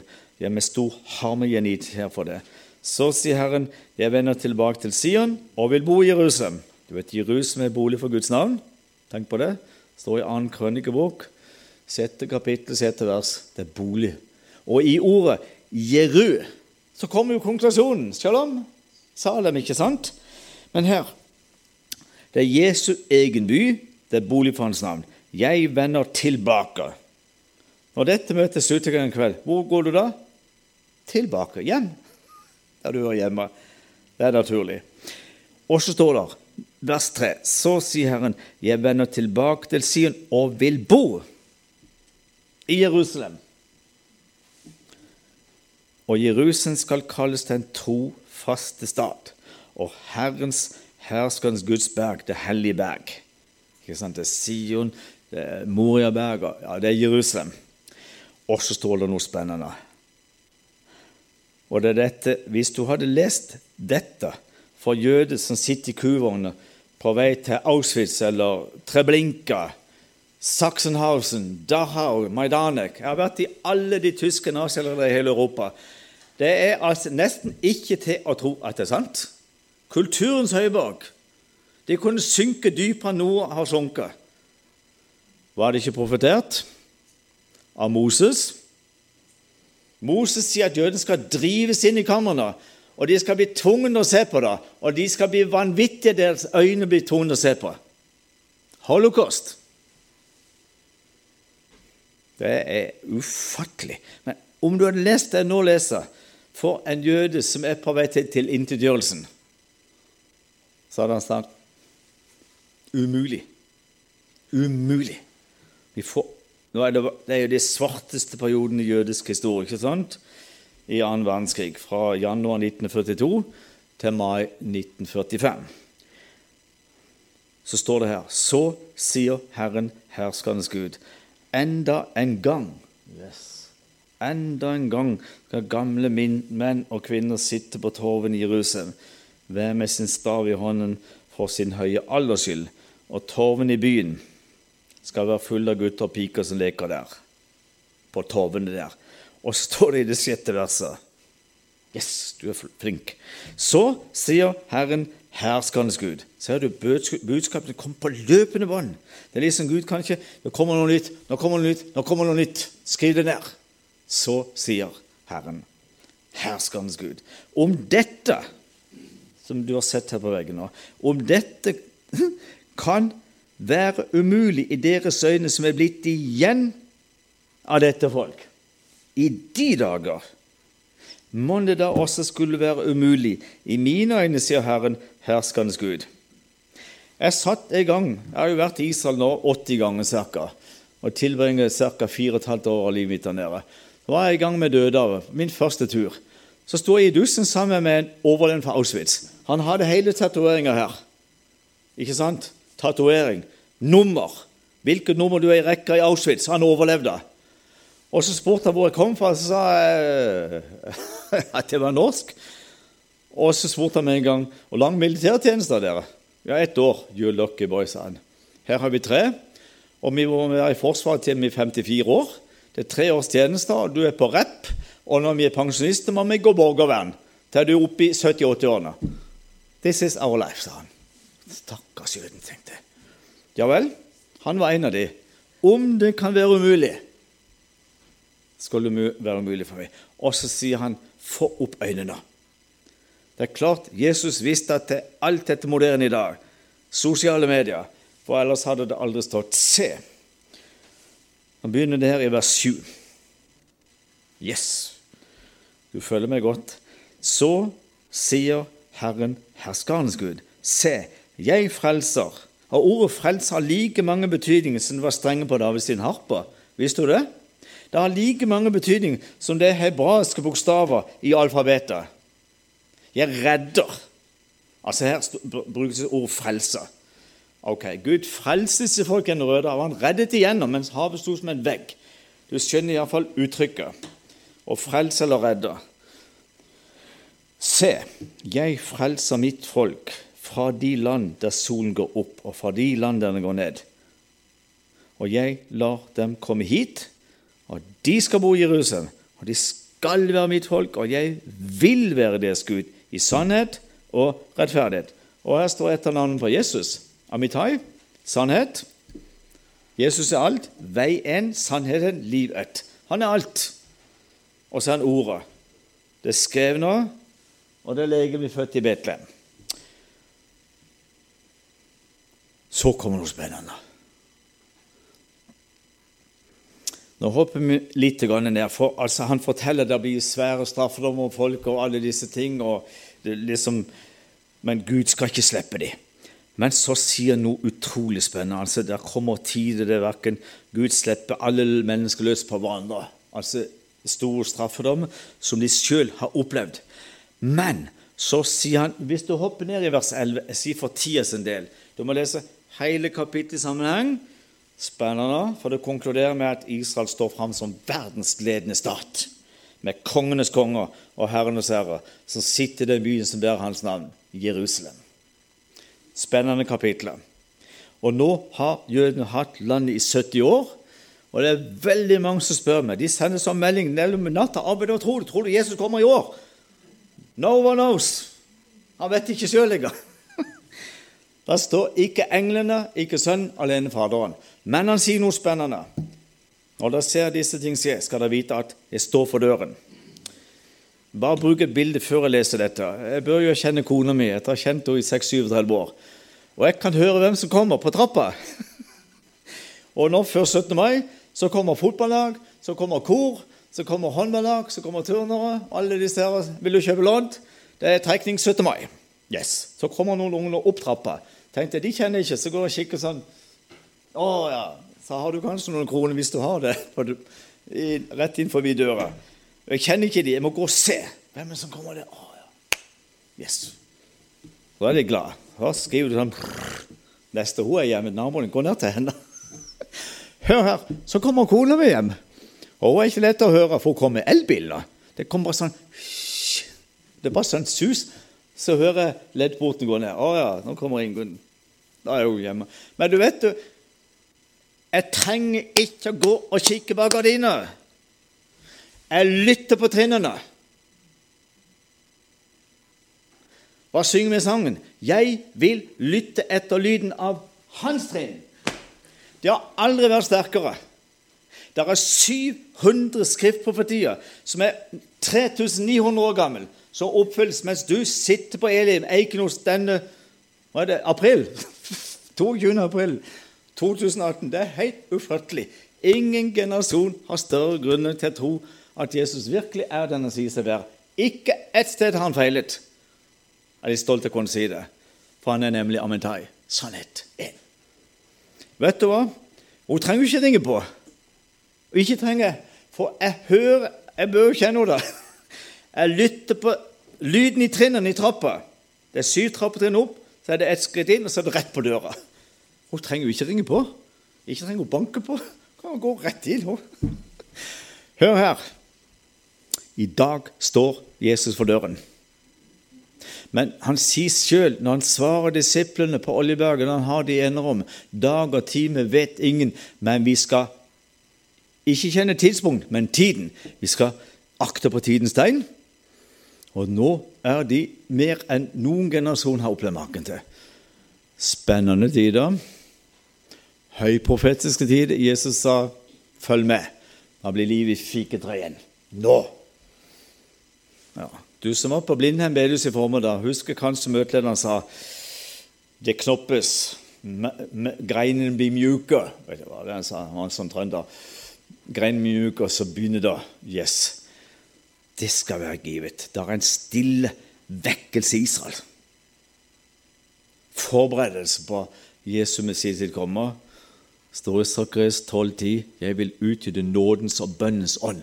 Og den skal begynne i Israels parlament, som heter Knesset, For det skal begynne i kongehuset, Davids hus. Han var konge, Nathan var profet, Levi var prest, og så ned til den vanlige semitt. Du vet du har antisemittisme mot jøden, men spennende. Det blir en statsvekkelse i Israel som skal begynne i det høyeste politiske sikta. Tenk de som sitter og styrer media, de politiske folkevalgte. Det er altså så spennende. Og I forfjor sommer var det et bønnemøte inne i Israels storting så mektig at de trodde dette er pinsedag. Er vi pinsemenighet? Shavuot. Ånden falt som ildtunge. Og folk trodde de var berusa. Peter sier det er jo ingen som er fulle klokka ni. klokka er bare ni på morgenen, du har jo spist frokost. Det er om kvelden og natta folk er berusa. Det er de i Norge. Nei, de er fylt av noe annet. Den hellige ånd. Da var jeg bare forteller dette, for dette her er altså så spennende og interessant. For mange lurer på hvor er vi i tiden. Det er jo en sekulær stat, sier mange. Og dere, ja, men Gud holdt sin hånd over dem. Han har avlagt et løfte. Han skal utyde nådens og bønnen sånn. Så skal det begynne i Jerusalem. Og det var et bønnemøte, et internasjonalt bønnemøte. Det er politikere fra Israel, folkevalgte og kristledere fra stor del av verden. Så sitter det ei dame der fra Canada og ber en bønn i 17 sammenhengende minutter, og folk satt paralysert. Og møtelederen, en israelsk folkevalgt, sa hva skal vi si til dette? Han snakker engelsk da. Dette er jo pinse på nytt. Ånden begynner, Den hellige ånd begynner å virke inn i Israels storting. Da er det noe som skjer. Det står i Esekel 36 Først skal jeg gi dem et nytt hjerte, en ny ånd, og så skal det berede veien. Ikke sant? En ny ånd skal det berede veien til en hellig ånd. Det skal begynne med en erkjennelse som skal stige til en bekjennelse. Det var sant allikevel. Jeshua Hamasias, han er vår redning. Jeg kan lese litt. Det står i det tolvte kapittel, men der er jeg ikke nå. Da klarer litt til. Det er jo lyst ennå. Hør hva det står i vers 11. Der har du det. Men nå vil jeg altså Det er akkurat som Moses sa. Men nå vil jeg komme i pakten. Og her sier Sakarias òg, og nå er vi midt oppi det. Men nå vil jeg ikke være som i tidligere dager mot dem som er blitt igjen av dette folk. Det var en tredjepart som gikk under krigen. vet du. Jo seks millioner. Det er ikke til å fatte! For de var født av feil foreldre. Ikke sant? Men så sier han her Men nå vil jeg ikke være som i tidligere dager mot dem som er blitt igjen av dette folk, sier Herren herskernes Gud. Så går han rett inn i landbruket. Nå skal sæden være fredet, vintreet skal gi frukten, jorden skal gi grøde, himmelen skal gi dugg, og jeg vil, vil, la dem som er blitt igjen av dette folk, få alt dette til eie. Og det skal skje at like som dere, Judas hus og Israels hus, altså det er alle tolv stammer, har vært en forbannelse blant hedninger, Således vil jeg nå frelse dere, og dere skal bli en velsignelse. Frykt ikke, la deres hender være sterke. For så sier Herren herskernes Gud, like som jeg har satt meg for å gjøre ondt mot dere, men mot da deres fedre vekte min vrede, sier Herren herskernes Gud, og jeg ikke angret da. Ja, Derfor sendte sendte det til Babylon og ut av landet i hele vår tidsrenn. Således har jeg i disse dager satt meg for å gjøre veldig mot Jerusalem og Judas hus. Frykt ikke. Så må du lese mer sjøl. Men vet du hva? Gud har lovt, som han sa til Moses, som han skriver her og mange mange andre plasser, alt det gode jeg har lovt dere, skal komme over dere. Og i 5. Mosebok kapittel 28, vers eh, er det 13, så står det at Israel skal bli hodet over alle nasjoner. Men før de blir det, skal de være haler. Alle skal tråkke på dem, ydmyke, pine, plag, boikotte alt det destruktive. Hør da. Nathaniel har jeg vært på bibeltime. Han er en utrolig taler. Veldig godt kjent. Han er spesialist på profeten Esaias. Han var statsprofet, og Nathaniel er statsminister. Passer jo godt. Han styrer bibelkonkurransen i Jerusalem. Hvem er best i bibelkunnskap? Jeg tror sønnen til Nathaniel ble nummer to sist gang. Poenget er dette. Han holdt en tale i FN, brukte verdens viktigste talerstol i hovedforsamlinga og tok hele menneskeheten i skole. Det var litt av en tale. Og det han holdt der, viser at det er noe som skjer i den jødiske nasjonen, også på topplan. Det kan kalles hva det vil. Men vet du hva? Han fortalte at dette stedet, dette, denne bygningen, er et episenter for jødehat. Antisemittisme. Her produseres det jødehat hele året. Vet du hva han sa? Dere er noen skikkelig hyklere. Shame on you, sa han. Og siterte han første Samuels bok, kapittel 15, tror det vers 29. Gud er ikke noe menneske, og han kan ikke lyve. Så sa han, begynn å lese Bibelen, folkens. Til hele verden. Og der sitter representanter fra 57 muslimske stater. De ble mer interessert i å se på skolissa enn så på Nathanael. Og så sa han noe. Her fra denne bygningen er det produsert og sendt ut mange fordømmende resolusjoner over mitt folk. Og så sa han i, to, var, I fjor var det 17, da var det 16. I 2016 fikk verdens største baby, den nordkoreanske diktatoren, han fikk én fordømmende resolusjon over seg. Presteskapet i Teheran, som produserer Hamas, Hizbollah, Jihad, PLO, Al Qaida Alle disse ekstremistiske, muslimske, radikaliserte organisasjoner. De, de, de, de får næring fra presteskapet i Teheran, hovedstaden i Iran. De fikk én resesjon mot seg.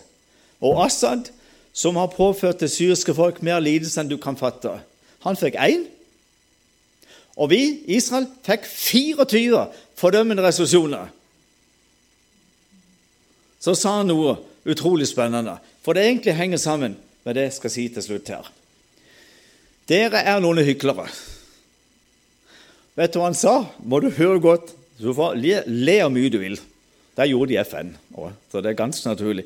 Han sa jeg har vært på alle kontinenter, men det er ett sted jeg ikke har vært. Jeg har ikke vært på Antarktis. Men jeg vet i hvert fall én ting. Pingvinene de elsker jøder, sa han. De elsker Israel.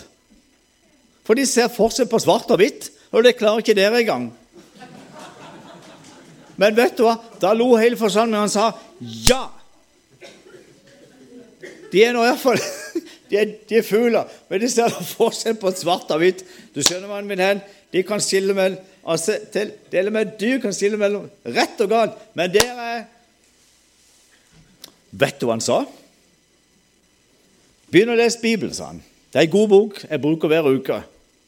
Dere er noen hyklere. Fra denne sal har dere produsert slike fordømmende resesjoner at dere har fratatt oss retten til hjemlandet vårt. Dere har gjort verdens eldste jødiske by, Hebron, der Abraham, Isak og Jakob, Sara, Lea, Rebekka ligger gravlagt. De har ligget der nesten 4000 år her. Her er Hebron, og her oppe i Jerusalem. Det har gjort denne byen til en palestinsk verdensarv, og det har fratatt mitt folk vårt hjemland. Det er populært å snakke om fake news. Det er noe som er enda verre.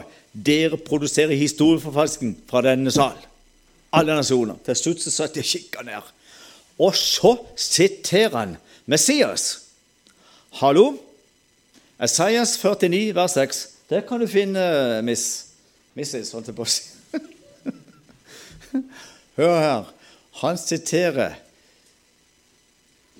noe som gamle Simon ba når han holder Jesu barna. Ikke sant, Nyomskåren, ung jødisk gutt, født i Betlehem.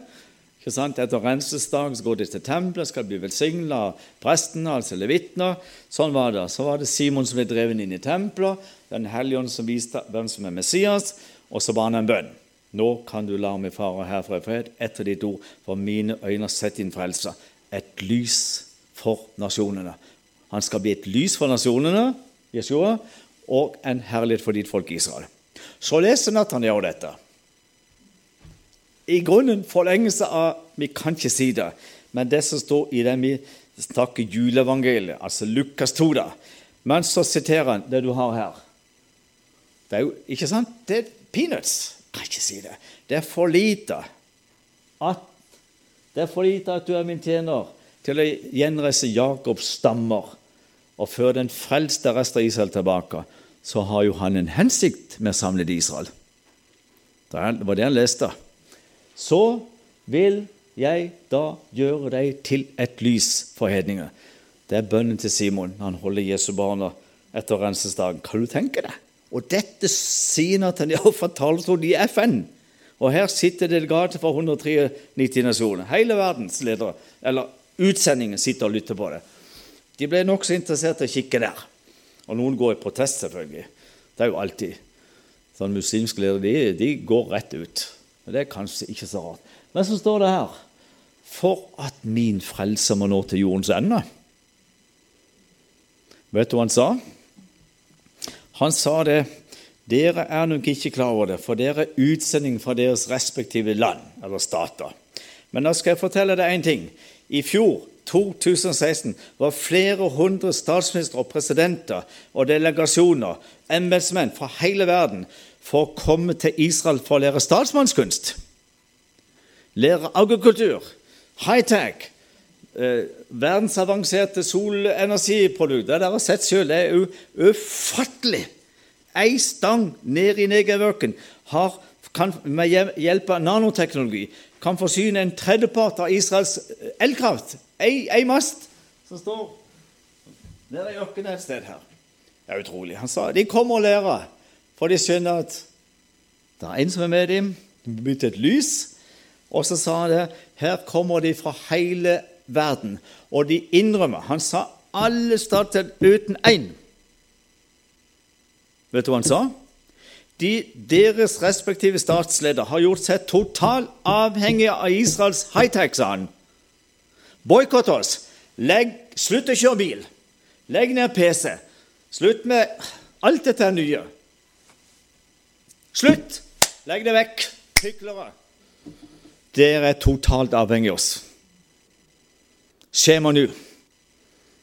Vi er blitt et lys for nasjonen, og dere er totalt avhengig av oss. Bare så dere vet det. Bare boikott. Det er steinalder med en gang. Det sa ikke han, men det blir det jo. Kunne du tenke det, Andreas, én ungdom uten mobil? Det er snart ikke én ungdom på jordkloden som ikke går der. Hele dagen. Og før de er 19 år, så har de skjeve hårene alle sammen. Og før de er 20 år, så har de en rygg som en 80-åring. Vet du hvorfor? For i hele oppveksten Jeg har gått på idrettshøyskole, jeg kan kroppens anatomi og fysiologi. Det bør jeg grunne. Så er aerobic-instruktør på toppen. Det er derfor han en vanvittig energi.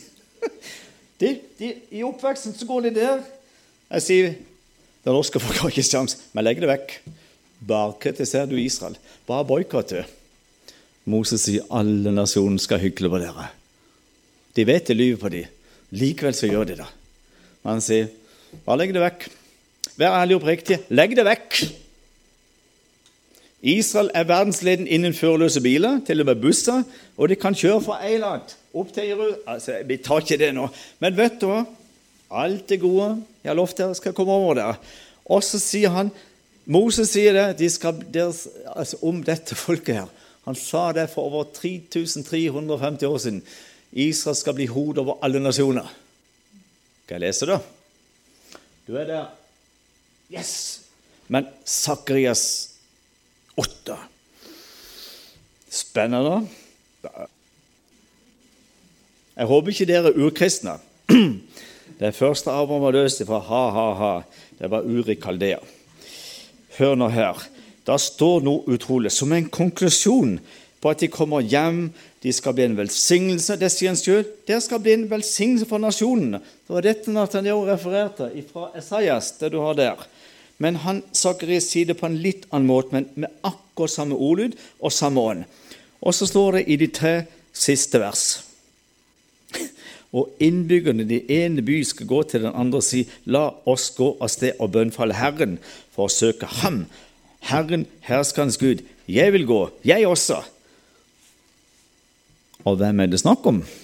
Kongenes konger, herrenes herre. Jesus har kommet tilbake som løven av Juda. Han skal styre verden med jernstav. Han skal legge alle sine fiender under sine føtter. Han skal bruke fienden som fotskammel til føttene, sier Moses i det tiende vers. Men jeg husker ikke akkurat hvilken bok det er. Men spiller ingen rolle. Han skal styre verden med jernstav inntil alle folkene blir lydige. Da oppfylles hele Fader vår. Hallo? Fader vår, en ett 100 jødisk bønn, bare så du vet det. Det er syv bønner, det er konklusjonen. Jesus dro ut essensen av hele loven på en genuin måte, som den læremester han var, selveste mesteren. Dro ut essensen av loven. Så lærte han det typisk på jødisk vis. Syv bønner, det er det guddommelige. Sekstallet er det mennesket, det vet du. Men så sier han 'Fader vår'. Det er den mange av oss kan som barn. ikke sant? Fader vår, du som er i himmelen. Helliget vorde ditt navn. Og så? Og så? kommer ditt rike. Skje din vilje på jorda som den skjer i himmelen. Og så har du resten. Det kan du. Men vet du hva? Det vil jo være meningsløst av Jesus å be sine disipler her oppe med Kapernaum. Ikke sant, her med Genesrat. Det var han der han holdt som voldsomme bergprekken. Ja. Men vet du hva? Det ville være meningsløst av Jesus å lære sine disipler en bønn som aldri skulle oppfylles. Det er ikke mange kristne klar over. Når vi ber Fader vår, så ber vi at Jesus må komme tilbake, og hans vilje skal skje på jorda som det sier i himmelen. Da skal han vise for hele menneskeheten hva han tiltenkte utvelgelsen av Israel, det jødiske folk. Og hvorfor byen Jerusalem heter Jerusalem? Det er bolig for navnet Jesus, er det ikke det? Han sier det sjøl. Altså, og da begynner dette å skje. Så skal jeg avslutte. Æresord. Give me five. Jeg, jeg spøker ikke med det, men altså, jeg har uh, litt for mye her inne, og så går det litt for fort ut. Men vet du hva det står i vers 22 i Sakres 8? Da har du det. Og mange. Det er ikke få. Ellers hadde ikke stått mange. Og mange folkeslag og tallrike hedningefolk skal komme for å søke Herren, herskerens Gud, i Jerusalem og for å bønnfalle Han. Vet du hva det er? De skal be om visdom til å bli statsledere. En statsmannskunst. For det skal jeg lese, og så skal jeg si ammen. Men det er hos en annen profet. Så står det noe veldig flott. Så sier Herren, herskernes Gud. Du hører budskapen har vært hele veien. Gud som taler, og så bruker han Sakarias, så skriver det ned. Og mange folkeslag, ja, de skal komme for å bønnfalle Herren. Så sier Herren herskerens Gud, vers 23. I de dager skal det skje. Det skal skje. Når Gud sier noe, så kommer det til å skje. Som den I de dager skal det skje at ti menn av alle hedningefolkenes tungemål skal gripe fatt i en jødisk manns kappefall og si:" Vi for vi har hørt at Gud er med dere. Hva tror du en israeler svarte på hebraisk? Det Hitler skrev her. Godt mit ons. Da skal de svare det engelen Gabriel sa til Maria, Miriam oppe i Nasaret. Du skal føde Immanuel, han skal frelse sitt folk. Hva vil de svare? Immanuel. Gud med oss, altså. Og det avslutter med Mika 4. Dette står på FN-bygninga. Visste du det? Jeg har vært der og sett det. Det er jo veldig spennende. Der står jo Guds ord på utsida, og Nathaniel siterer det hver gang. Han sa dere har satt dere Jeshua, eller Messias, i sted. Det er ikke dere som skal skape fred i verden. Det er vår Messias. De får noe å tenke på. Det står på engelsk på utsida av FN-bygninga. Det er med isdriver. Og nede på foran så har du en pistol som har fått en knute på løpet. Har du sett det? Og så er det en, en, en smed som drar til. Han har jo et, et sverd, så drar han til. Bang! Så blir det et plogskjær. Så blir det et landbruksselskap. Har du sett det? Du har kopien i Jerusalem, rett på Sionsberg. Det er jo overalt. Spennende. Nå avslutter. Mika 4. Det der er bare vet, Du skal bare vite at hvis det er noe djevelen vet hva Gud holder på med, så holder han på å forberede frelse tilbake og frelse sitt folk. Når tida henter oss, det er ikke tema. No one knows. Men vi skal følge godt med. Vi skal akte på tegnene. For nå står han for døren. Jeg vil lytte til lyden. Og Det har du gjort nå i hele kveld. Finaler. Mika 4, vers 2. Det er jo et, etter et enormt jordskjelv som ramme Jerusalem. da. Og Oljeberget åpner seg, og Jesus kommer med naglemerkede hender og naglemerkede føtter og såre sider. de skal skue til han de har gjennomstunget. Det er ufattelig for ei tid som ligger foran. Og hvis det er noe verden trenger da, så er det Jesus til å ordne opp i alt. Det er kaos. Tross all teknologi, all kunnskap, alt hva vi har i hodet. Vi er ikke i stand til å, sky, å, til å styre skaperverket. Vi har jo vist vi klarer det ikke. Han kommer og skal sette alle ting i rett skikk, synger vi en fin sang. Jeg vil lytte etter lyden hans trinn. Den kan du. Så leser jeg vers 2. Og mange Da har du det igjen, som Sakarias sa. Det er ikke få. Mange hedningefolk skal gå av sted og si 'Kom!' Det er en aktiv handling. Kom! Ja, hvor skal vi gå hen? Kom, la oss gå opp til Herrens berg og til Jakobs gudshus, så han kan lære oss sine veier. Og vi ferdes på hans stier, for Og det jeg leser nå, står på grunnsteinen til Israels storting som heter Knesset, grunnlagt i 1966. Ordrett jeg leser nå, for fra Sion skal lov utgå, og Herrens ord fra Jerusalem. Messias er kommet, kongenes konger, herrenes herrer. Og da er han ikke som et lam, som de ser her rundt omkring. ikke sant? Da er han løve. Det er riksvåpenet i Jerusalem byflagg. Kommuneflagget. Herlighet, altså. Løven av Juda. Da blir han farlig. Nei, han blir en redning for Israel, og så skal han styre verden. og så skal verden se. Skal vi lære noe, kan vi forstå hvordan nasjonen skal styres og ledes, så må vi spørre Jeshua. Nå er han. Nå kommer han med sitt rike. Da skal hans vilje se på jord. Da blir det mening i Fader vår, altså. Selvfølgelig er det en fullkommen mening, men altså, vi, vi, er så avjødifisert i vår tanke at vi har kuttet røttene våre. Når jeg var bitte liten sørlending, nå er jeg litt eldre da, da vokste vi opp med den judeokristne arv. Vi har arven fra Judea. Ja, her ligger Jerusalem og Betlehem og Hebron og ja.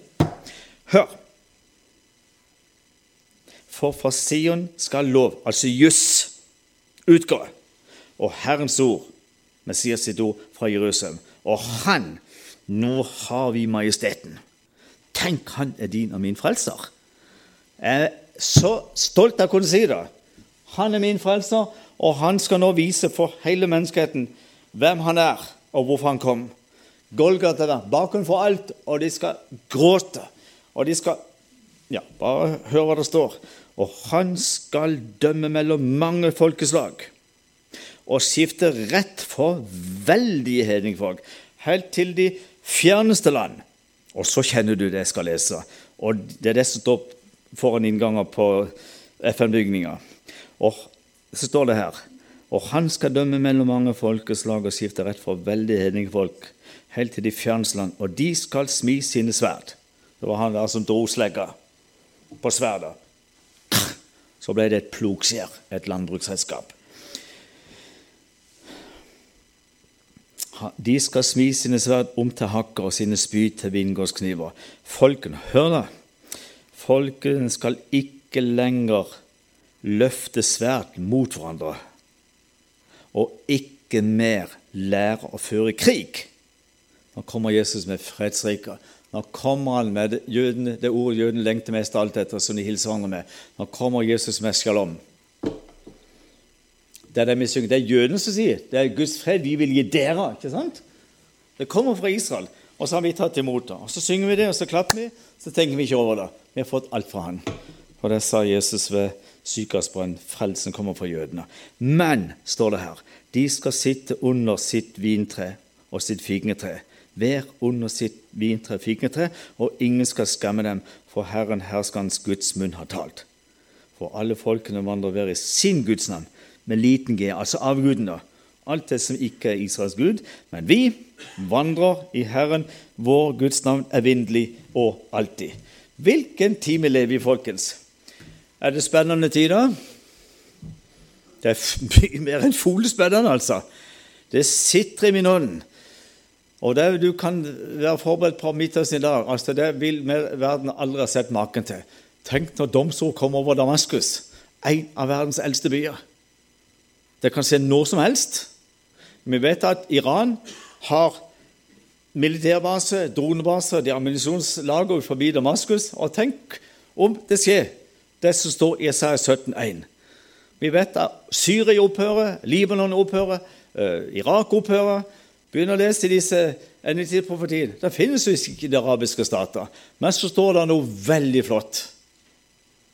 At Gud skal holde løftene som han ga til Abraham han ba for sin sønn, som han fikk etter kjødet Ismael. Og når araberne begynner å bøye seg for Israels Gud, så legges grunnlaget for verdensfreden. I den fruktbare halvmåneden så kan de forsyne hele jordkloden med frukt og mat og grøde. alt det der. Er det spennende tider? Vi må be om at islams åk må brytes over araberne, og de kommer ut i friheten. Det er en åndsmakt fra avgrunnen som vet Det er liksom krampetrekninger. Ser du det ikke? Den hellige ånd er i ferd med å utvides inn i, i, i Knesset og, og, utover gatene, som hvis du var der på Blindheim bedehus i formiddag, hvordan Jesus-troende jødene begynner å vitne på gaten i Jerusalem. Da er det noe som skjer. Men opp, takk med deg, Jesus, for at du ga oss muligheten til å formidle litt av det som skjer. Jeg vet det går fort inn i mitt hode, og det kommer altfor fort ut på min leppetunge. men du har en suveren evne til å luke ut, fjerne alle uvesentlige betraktninger. Og så lar du det viktigste sitte igjen. Nå gjelder det, som aldri før, at vi finner Mariaplassen, at du får oss i tale. Og tid skal du få tak på ungdommen. Man sitter med PC mobil døgnet rundt snart. Og tid skal du få sitt tale. Vi trenger et ordentlig jordskjelv, altså. Selv om det var jordskjelv her for noen dager siden, så rysta Vi kjente det. Yes. Men du, vi, vi, trenger et ordentlig jordskjelv. Du må ryste oss i vår ånd, så vi virkelig våkner opp. Tenn oss i brann med din hellige ild og varme, så vi forstår alvoret. Og inntil du kommer, Jesus, så har vi faktisk en tjeneste overfor dette folket, som vi har på min flyer som vi delte ut her i stad. Vi er skyldige, som Paulus sier i Romerne 15. Vi er skyldige å hjelpe jødene på det praktiske plan. Vis hva fordeler deres åndelige goder. Og det er Golgata-verket, det er evangeliet, det er deg, Jesus, det er hele Bibelen. Vi er skyldige å gi dem noe tilbake. Og det skal du en gang dømme nasjonen på. Hva gjorde dere? Når jeg var sulten, tørst, er hadde ikke mat, er hadde ikke klær, jeg var i fengsel, jeg var syk Da er det ikke noe 'jammen, jammen visste ikke'. Der visste, sier du. Matteus 25 så sier du det dere har gjort imot en av disse mine minste søsken, har dere gjort imot meg. Vi takker dere, så i kveld også skal vi få lov til å gi en håndstrekning og være med og gjøre en forskjell for messianske eller Jesus-troende jøder og kristne araber som har funnet kjernen i Bibelen, som er deg, Jesus. Amen.